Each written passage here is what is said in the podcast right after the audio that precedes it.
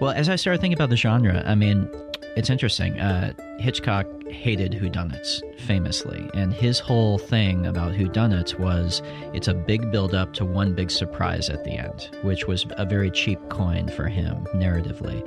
And that's why he was all about suspense. He's like, give them the information early and make them lean forward in their chair. And I, I love whodunits and I fundamentally agree with Hitchcock. So the my idea approaching this was to kind of put the engine of a Hitchcock thriller in the middle of a whodunit. So hopefully we get all the great stuff we still love about whodunits. We get the questioning, we get kind of the old mansion and the eccentric family, all the suspects, and we get the great scene at the end where the detective does the denouement in the library and lays it all out. But in the middle of it, we kind of have this more suspense driven uh, Hitchcock thriller story that centers on Anna de Armas's character. And so with this, we do, you know, you, you can recognize we do the Columbo thing. We, we, we basically, um, with a couple of very crucial differences. The Columbo starts with the scene where the killer does the murder and you see who it is. And then it, that makes it suspense, not surprise. That mean, means there is no surprise. You know it, and you're waiting to see how Columbo is going to catch him. Um, and so we kind of do that in this movie. Um, you kind of do something that starts as a whodunit, turns into a Hitchcock thriller, then turns back into a whodunit at the end then hopefully the feeling is that this whodunit has been hiding underneath this thriller the entire time, and the thriller itself was just a bit of misdirection. Ihr Katz, den kritischen Filmpodcast, ein neues Special mit Lena Kosek. Hi. Jan-Erik Thomberg. Hallo. Ich bin Christian Eichler und wer wir sind, wissen wir jetzt, aber wer war es? Darum geht es heute. Wir sprechen über Murder Mysteries bzw. Who Done It. Hi. Ja, ähm, schön, dass ihr beide da seid. Wir haben uns mit dem Genreformat jetzt in die Specials reingesneakt. Äh, die werden ab und zu, äh, oder das wird ab und zu an dieser Stelle hier kommen. Und ich habe euch ein Thema aufgedrückt, nämlich Murder Mysteries und Who Done It. Das passt ganz gut, finde ich, in die äh, kalte Jahreszeit. Ich versuche mich da jetzt reinzudenken. Ich bin ja gar nicht äh, in Europa, wo es jetzt ähm, fröstelt, aber ich, ja, äh, freue mich sehr, dass ihr da seid. Ähm, Lena, wie war es für dich jetzt da nochmal, sich so mit diesem seltsamen Genre zu beschäftigen? Ich fand es total spannend, weil, also natürlich das Genre an sich ein spannendes ist und man dann oftmals vorm Fernseher sitzt äh, und sich fragt, so ja, okay, wer hat es denn jetzt wirklich getan und mitfiebert? Ähm, aber auch, weil ich eigentlich sehr viel ähm, mehr so äh, die skandinavischen Krimis gucke und ähm, mhm. jetzt hier dann eben nochmal ein bisschen zurück in, also wir schauen uns ja ganz vielfältig hier Filme an und dann ein bisschen zurückzugehen, auch in 1945, wie sah es äh, da aus mit den Murder Mysteries? Und äh, genau, weil mein Bild von äh, Krimis eben jetzt so sehr nordisch geprägt ist, sehr von den düsteren Farbgebungen, von, man spricht ja auch so ein bisschen vom Nordic Noir, äh, also alles so blau und grüntönig und dann jetzt hier eben auch einfach mal ein bisschen das Kontrastprogramm war mit zum Beispiel Tod auf dem Nil, ähm, der ja nun gar nicht mhm. äh, da reinpasst, oder aber dann auch äh, Knives Out, die da ganz, ganz anders agieren. Also ich hatte mich vorher nicht so sonderlich viel mit diesem Thema beschäftigt. Ähm, es war jetzt auch zum Beispiel ähm, in den vergangenen Jahren oder auch in meiner Jugend kein großes äh, Thema äh, bei mir. Also ich habe mich da nie so wirklich für interessiert. Ich habe ähm, den ein oder anderen Film, den wir heute auch besprechen werden, so sporadisch mal äh, gesehen. Äh, vor letztes Jahr ein paar Hercule Poirot-Filme, vor einigen Jahren schon Clue, den ich jetzt für diese Folge nochmal gesehen habe, aber es ist, äh, oder auch zum Beispiel die Filme, die man eher als Parodien schon des Genres betrachten kann, mhm. äh, denen bin ich auf jeden Fall ähm, auch schon früher begegnet. Es ist nie so ein sonderlich großes Interesse bei mir äh, an äh, Krimis oder eben auch ähm, an Whodunits irgendwie da gewesen, dann schon eher am, an anderen Variationen oder Ablegern des Murder Mysteries wie dem Slasher, dem, dem Giallo oder halt auch dem Film Noir Noir. Ähm, und äh, jetzt in der Vorbereitung hatte, hat sich aber auch so ergeben, dass zumindest bei mir ein gewisses Interesse, wenn auch keine Begeisterung für diese Art von Kino entstanden ist. So war es bei mir. Ja, dieses Wort Who Done It müssen wir gleich nochmal auch klären, woher kommt das. Ich fand es ganz witzig, dass ich das Gefühl habe, also ich fand es richtig spannend, das jetzt zu schauen. Einerseits natürlich klar, weil man miträtseln kann und so, wer mag das nicht, aber andererseits auch, weil man mh, hm, Na, weil ich Erwartungen daran hatte, die nicht ganz erfüllt worden sind. Also ich hatte zum Beispiel nicht so das Gefühl, wie man das, glaube ich, stärker beim Horrorfilm, Slasher und so auch hat, dass, dass ich so dachte, wow, das hat sich ja richtig krass verändert, das Genre über die Jahre. Also je tiefer man sich reingräbt, desto mehr denkt man so, ach, in den 40ern gab es eigentlich auch schon Meta, Whodunits. Ähm, selbst der, das erste, das wir besprechen werden, ist eigentlich schon auf so eine eigene Art Meta. Eigentlich finde ich schon die ganzen Agatha Christie-Twists so weit hergeholt manchmal, dass man sich fragt, wo ist denn der Originaltext eigentlich? Also wo ist denn das tatsächliche Whodunit? Ein Detektiv kommt irgendwo hin und es gibt eine Auflösung und fertig so. Ich finde, wenn man in die Geschichte guckt, merkt man schon, dass es oft komplexer war, als es ähm, vielleicht ist. Und dann ist es auch so eine Art von Genre, finde ich, die immer wieder geboren werden kann und dann immer synonym ist mit dem, was halt dann gerade läuft. Also sagen Leute, ah, das ist ja voll wie bei Scooby-Doo oder das, das ist ja wie bei Knives Out oder so. Ne? Und auch das, was ich auch interessant fand, das Parodistische, das Genre ist auch selber immer schon so ein bisschen seine eigene Parodie, finde ich. Also deswegen ist manchmal auch die Idee, eine Parodie vom Houdanet zu machen, klappt meistens gar nicht so richtig auch. Also ich fand das sehr ähm, spannend, aber hatte auch ein bisschen bei diesen ganzen Filmen das Gefühl, dass es ein bisschen ist wie James Bond. Das Phänomen finde ich irgendwie gut, aber ich finde, also keiner dieser Filme ist jetzt mein Lieblingsfilm geworden oder sowas. Ich denke danach immer, hm, okay, ja, weiß ich nicht, ob ich das jetzt so gut fand, selbst die Agatha Christie-Sachen. Aber ähm, es ist auf jeden Fall ja interessant und es ist natürlich gerade wieder so ein recht großer Hype, würde ich sagen, weil wir einerseits diese Kenneth Brenner ähm, Verfilmung oder Neuverfilmung von Agatha Christie haben und dann natürlich Ryan Johnsons äh, große Erfolge. Äh, Lena, du kannst uns, glaube ich, erklären, was, äh, woher kommt das eigentlich, Whodunit, oder was, was, was ist das? Ja, genau, also das Whodunit, also wer hat das getan, geht natürlich erstmal, äh, geht es um die Entlarvung des Täters, beziehungsweise der Täterin oder eben auch einer ganzen Tätergruppe und äh, ja, andere Themenbereiche werden eigentlich komplett durch die Suche nach den Tätern äh, überlagert. Und klassische Whodunits weisen eben in Literatur, aber auch im, im Film ganz markante Merkmale auf. Also am Anfang haben wir meistens einen Mord beziehungsweise das auf Ankommen an den Schauplatz, des, äh, wo dann der Mord stattfindet oder eben ein Todesfall, der sich ja, als ein Mord zu erkennen gibt und das Setting ist ganz oft begrenzt auf einen zentralen Ort, an dem sich eben fast alle, äh, also fast die komplette Handlung abspielt. Es gibt eine ganz begrenzte Anzahl an Verdächtigen, die in einer Verbindung zum Opfer standen und eben zuletzt dann die Klärung des Falls vor allem Beteiligten und am Ende, ja, wird der Mörder entlarvt. Bis dahin bestimmt meist ähm, ja, die Filme mit Überraschungen, Wenden, Wendungen. Oftmals haben wir sogar weitere Morde. Es ist ein, ein Kammerspielartiges Geschehen, ganz oft. Und beim klassischen Whodunit spielen eben vor allem die Entdeckung des Mordenden eine zentrale Rolle. Man kann aber auch noch die Ent Unterscheidung zum Locked Room Mystery aufmachen. Und da drängt sich dann das, wie geschah der Mord gegenüber dem, wer hat es getan, noch ein bisschen mehr in den Vordergrund. Die Struktur bleibt aber ähm, die gleiche. Und Whodunits prägten eben bereits die frühe Kriminalliteratur. Ja, also man, Edgar Allan Poe lieferte mit The Murder in the Room Watch eine Blaupause, die bereits äh, ja, Whodunit und Locked Room Mystery vereinte. Wilkie Collins Moonstone, also der Monddiamant, war ein ganz früher Höhepunkt in Langform, bevor äh, Arthur Conan Doyle mit seinen Geschichten und Romanen um Sherlock Holmes und seinen Biografen Dr. Watson, äh, Watson das Genre geprägt hat. Und nach diesen Frühwerken bestimmt dann eben Agatha Christie die kriminale Literatur ab den 30ern entscheidend ähm, mit eben den Romanfiguren Miss Marple und Hercule Pirot. Ähm, und ja, der Reiz der Whodunit liegt natürlich einerseits daran, sich eben an der ja oftmals intellektuellen Überlegenheit äh, von zumindest einem Protagonisten wie eben Sherlock Holmes oder ähm, Miss Marvel zu erfreuen und andererseits dann aber natürlich vor allem auch in der Spannung und daran, ja, mitzuraten, wer der Mörder ist und wie alles passiert ist und äh, auch daran, wie zum Beispiel der Erzähler des äh, Buches oder eben auch des Filmes einen manchmal sogar mit auf die falsche Fährte locken kann. Daher ist es natürlich dann auch nicht äh, verwunderlich, dass Whodunits eben auch in Film und Fernsehen eigentlich zu einem Dauerbrenner geworden sind.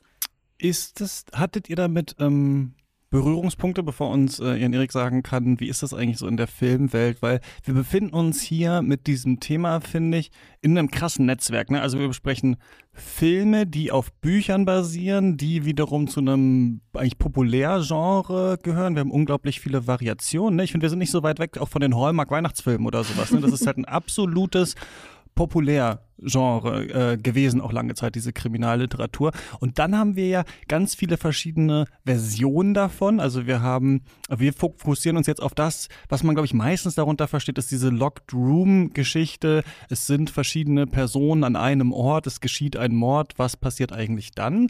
Aber es gibt natürlich auch noch der einfach komplett Kriminalliteratur, Kriminalserien und sowas, Tatort und so ist natürlich auch eine Art Who Done It. Also wir sehen den Mord und dann gibt's verschiedene Verdächtige äh, ähm, die wir sehen. Und zum Beispiel eine Sache, die ich viel gesehen habe, aber gar nie so richtiger Fan davon war, war ähm, Detective äh, Conan, dieser Anime, ne, wo dieser Junge halt, äh, der ja eigentlich irgendwie ein Meisterdetektiv ist, dann in den Körper eines Kindes äh, zurückverfrachtet wird und dann mit so einem Dussel-Polizisten äh, da halt so diese Fälle löst. Und da haben wir was, was wir auch zum Beispiel in Mord im Orient Express von Agatha Christie schon haben, dass man so eine Vorauflösung oder Vorauflösungen bekommt, wie es eigentlich hätte sein können, also Sachen, die plausibel sind äh, gibt es dann immer von dem, von diesem Cop da. Und dann äh, schießt Conan ihm immer so einen Schlafpfeil aus seiner äh, äh Agentenuhr in den Hals und dann pennt er ein und dann äh, stellt sich dieses Kind halt, äh, versteckt sich hinter so einem Stuhl und hat so ein, witzig, während ich da gerade drüber rede, wie das war, so, wie, wie überkonstruiert das war, aber er hat dann so eine verstellte Stimme und erklärt dann, wie es eigentlich war. Ne? Und das ist, glaube ich, sind so die Houdanz, die ich wahrscheinlich am meisten äh, gesehen habe, so in meiner Kindheit. Wir waren kein Tatorthaushalt und auch sonst so Crime Fiction, True Crime und sowas auch nicht so ganz mein Ding. Was waren so eure Berührungspunkte vielleicht damit, wenn ihr, wenn ihr irgendwie welche hattet? Also äh, eigentlich eben vor allem die, die Parodien. Meine ähm, erste Berührung mit so etwas in der Richtung waren die Edgar Wallace-Parodien von äh, Oliver Kalkofe und Bastian Pastewka, jo, die äh, mhm. Wichser-Filme, die ähm, als Der Wichser und Neues vom Wichser erschienen sind. Äh, zur gleichen Zeit ungefähr auch noch die Satire Murder by Death von Neil Simon, äh, wo dann äh, viele populäre Detektivfiguren aus der Kriminalliteratur Literatur auftreten in Parodieform, mhm. zum Beispiel gespielt von Peter Falk, äh, der so eine Art Humphrey Bogart-Abklatsch spielt, oder Peter Sellers, der da als ähm, durchaus äh, könnte man aus heutiger Sicht sagen problematische Karikatur eines chinesischen Detektivs mit äh, starkem Akzent äh, auftritt, ein äh, mordverlösendes Ehepaar, ähm, gespielt von, ich glaube, ähm, auf jeden Fall David Niven ist äh, in dem Fall der Ehemann. Damit äh, hatte ich äh, gewisse, einen gewissen Berührungspunkt ähm, und habe den zum Beispiel Murder by Death auch, glaube ich, mehr als einmal gesehen und mich schon über die verschiedenen, ähm, auch gerade diese Schlusssequenz mit den wirklich überbordenden, mit der überbordenden Anzahl an Twists, die da aufeinander mhm. gestapelt werden, schon ganz gut amüsieren können, zumindest als Teenager. Das kann ich mich noch dran erinnern. Stimmt, die hätte man eigentlich auch hier mit reinnehmen können, aber wir haben auch genug Filme schon im Gepäck. Äh, Lena, weißt du, wie es bei dir war?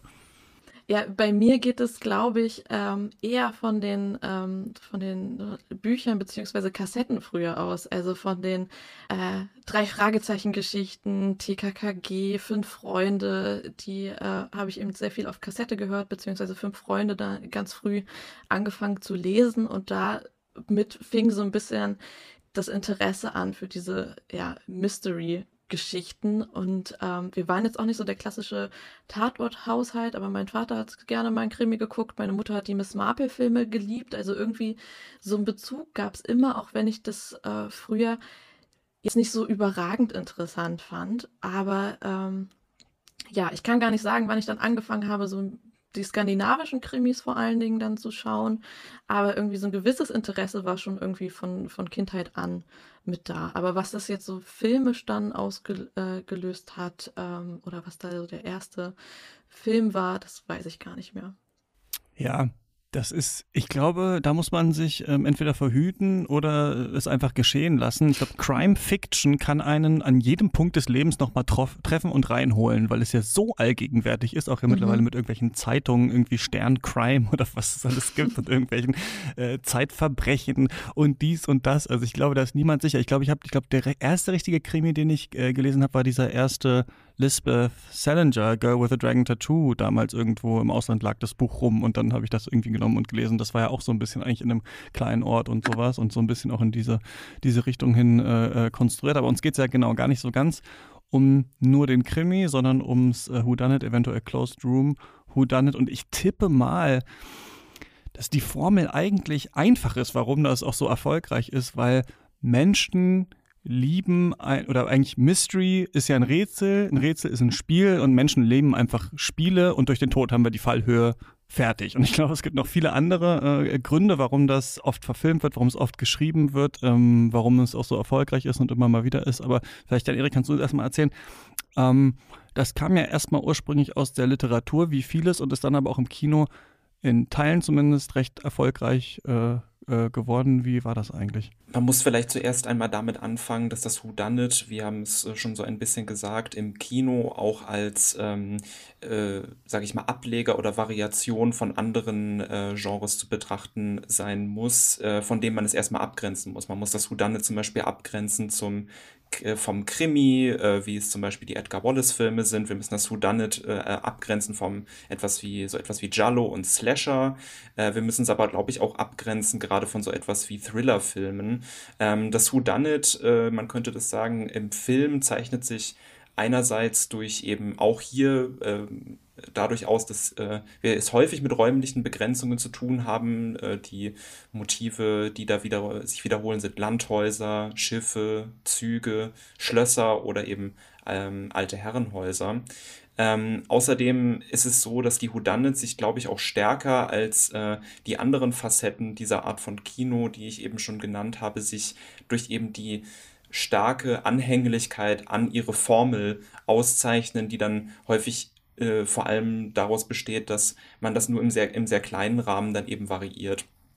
Äh, was man über die Geschichte des Whodunits im Film beobachten kann, ist eine starke Kopräsenz des Whodunits im Kino und im Fernsehen gleichzeitig. Wir haben äh, gleichzeitig Agatha Christie-Adaptionen im Kino, aber eben auch ein großes Überangebot von Agatha Christie-Adaptionen oder eben auch von anderen Whodunit-Formaten äh, im Fernsehen. So ist es zum Beispiel so, dass Peter Ustinov sowohl Hercule Poirot für Kinofilme als auch für einige Fernsehadaptionen gespielt hat. Also äh, das ist vor allem ein Genre, das dann populär wird oder auch äh, in dem dann mehr Filme produziert werden, sobald es eine Koexistenz oder eine Konkurrenz zwischen Fernsehen und Kino gibt, aber hier überschneiden sie sich eben ähm, in, in einem gewissen Sinne, weil das Genre in beiden Bereichen äh, vertreten ist. Was wir auch schon so ein bisschen hervorgehoben haben, ist die permanente Nähe zur eigenen Parodie, die eben wegen der Anhänglichkeit an die eigene Formel besonders naheliegend erscheint. Äh, Beispiele dafür sind unter anderem äh, die bereits genannten Murder by Death, Clue, über den wir noch sprechen werden, oder auch zum Beispiel der Film Murder Mystery, der erst vor einigen Jahren auf Netflix erschienen ist mit Adam Sandler und Jennifer Aniston. Ähm, man hat so ein bisschen den Eindruck in der Gegenwart, dass es zwei Tendenzen gibt. Sie sind geprägt von zwei Regisseuren, einmal Ryan Johnson, dessen Filme so ein bisschen bisschen, darüber werden wir noch sprechen, so ein bisschen wie der Versuch erscheinen, eigentlich äh, diese beiden Tendenzen des Genres, seine, seine, seine formelhafte Dramaturgie und seine Nähe zur eigenen Parodie so ein bisschen miteinander zu versöhnen und miteinander eng zu führen und jetzt keine reine Parodie, aber auch kein ernsthaftes Houdanet zu machen und eine neue Form zu etablieren, während ähm, Kenneth Brenner schon versucht, eine Modernisierung der, ähm, des Alten zu unternehmen eigentlich. Also sich schon noch mehr an die Tradition zu halten, aber eine andere Ästhetik zu erarbeiten. Damit sind beide finanziell äh, zumindest recht erfolgreich gewesen. Es geht eigentlich äh, los mit äh, den ersten Poirot-Filmen, die bereits in den 30ern gedreht werden. Die erste größere Adaption ähm, äh, erfolgt dann mit René Clairs äh, Verfilmung von And Then There Were None 1945, über den wir auch gleich noch sprechen werden. Ähm, die äh, Miss Marple-Filme in den 60ern mit Margaret Rutherford sind hervorzuheben und vor allem die große Präsenz von Hercule Poirot in den 70ern und 80er Jahren mit Adaptionen von Mord im Orient Express, Tod auf dem Nil und anderen Agatha Christie-Adaptionen dann eben fürs Fernsehen. Ähm, die Tendenz verschiebt sich dann in den 80ern schon äh, Richtung, äh, stärker Richtung Parodie, zum Beispiel eben mit Clue und Murder by Death. Und das Genre, wie es schon hervorgehoben, wie ich schon hervorgehoben hatte, wandert immer weiter ins Fernsehen ab. Ähm, es ist äh, zum Beispiel sehr interessant hervorzuheben, dass, ähm, soweit ich das zumindest finden konnte, ist zwischen 1989 und 2017 keine Kinofilmadaption von Agatha Christie mehr gab, dafür ein großes Angebot an Serien und Fernsehfilmen, die ja, auf ihren krass. Romanen basieren. Ähm, Fragen, die ich mir so ein bisschen, die sich bei mir auch so ein bisschen ergaben, äh, auch was die für den filmhistorischen Bezug, aber auch den filmtheoretischen Bezug angeht, die man bei diesem Film aufbauen kann. Es wird ja einerseits immer davon geschrieben, dass äh, man bei diesen Filmen so mitpartizipiert. Und ich habe mich bei diesen Filmen schon gefragt, ob das wirklich so ist oder ob man dieses Gefühl der ja. Partizipation eher von den Filmen vermittelt bekommt, die mhm. eigentlich eine Figur etablieren, die es für einen selber auflöst. Und gerade bei den Christie-Adaptionen, worüber ich auf jeden Fall gerne sprechen würde, ist die Frage, was sie über das britische Selbstverständnis nach dem Ende des Empires aussagen. Darüber habe ich mir durchaus Gedanken gemacht. Das ist auch vielleicht ein Thema, mit dem wir in den ersten Film äh, überleiten könnten.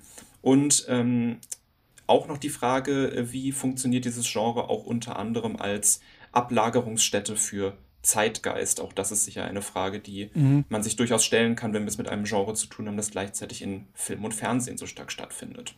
Dankeschön, äh, ihr beiden, für die beiden Zusammenfassungen. Ja, genau, das sind nämlich Fragen, glaube ich, die auch ähm, immer, also immer das Gefühl, es gibt so Fragen, die werden von jeder Generation wieder neu entdeckt. Und diese Frage, so muss man eigentlich mitraten können. Ist es besonders gut, wenn man mitraten kann beim Houdanet? Kann man mitraten oder nicht? Das ist tatsächlich eine, finde ich, die total schnell kommt, wenn man sich damit beschäftigt. Und ähm, auf der alten, ich habe sie seit tausend Jahren nicht mehr besucht, aber war wieder eigentlich ganz angetan, Website äh, TV Tropes, gab es auch äh, Begriffe dafür. Einmal Fair Play, Whodunit, also wenn man tatsächlich ähm, äh, das erraten können soll. Und das war auch lange so eine Art Code, an, die sich, an den sich gehalten werden sollte, weil äh, Leser und Leserinnen das irgendwie blöd fanden, wenn quasi am Ende gesagt wird, ja, und der hatte halt noch Gift irgendwie da. Oder es gab zwei Geheimgänge in diesem Haus mhm. oder so. Ein Geheimgang, okay, zwei Geheimgänge schon schwieriger so ungefähr. Ne? Also man muss schon so ein bisschen mitraten können.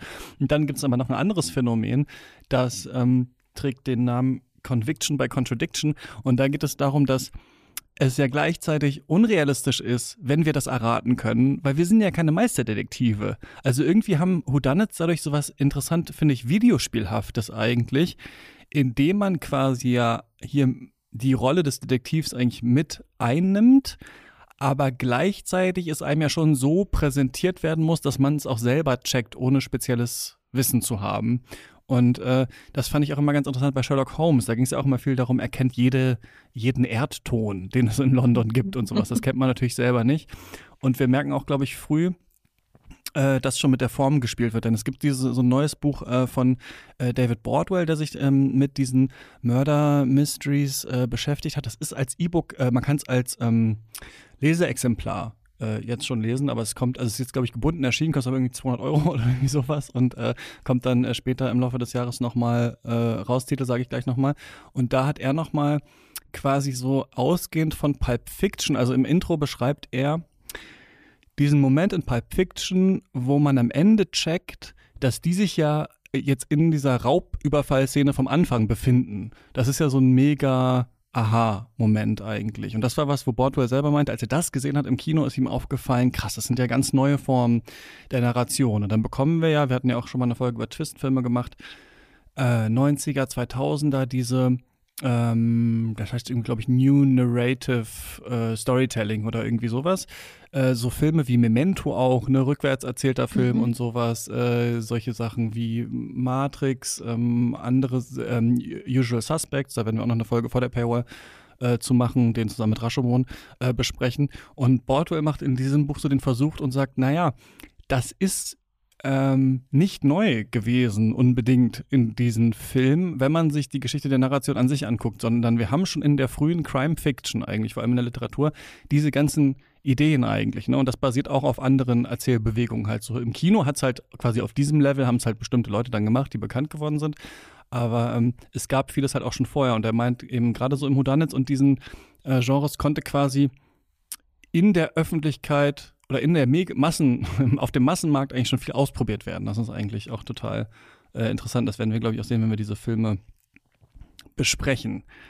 Wir haben viele Sachen aufgeworfen, viele Fragen. Und falls ihr da draußen gerade nur den Teaser dieser Folge vor der Paywall hört, dann müsstet ihr Katz finanziell unterstützen, um jetzt weiterhören zu können. Denn jetzt fangen wir an, über die ganzen Filme zu sprechen. Ich habe diesmal, äh, oder haben wir, wir, haben sehr viel rausgesucht. Ähm, da werden wir natürlich nicht komplett in die Tiefe gehen können bei allem, aber Was euch jetzt hier erwarten wird, ist And Then There Were None von 1945, The Last of Sheila von 73.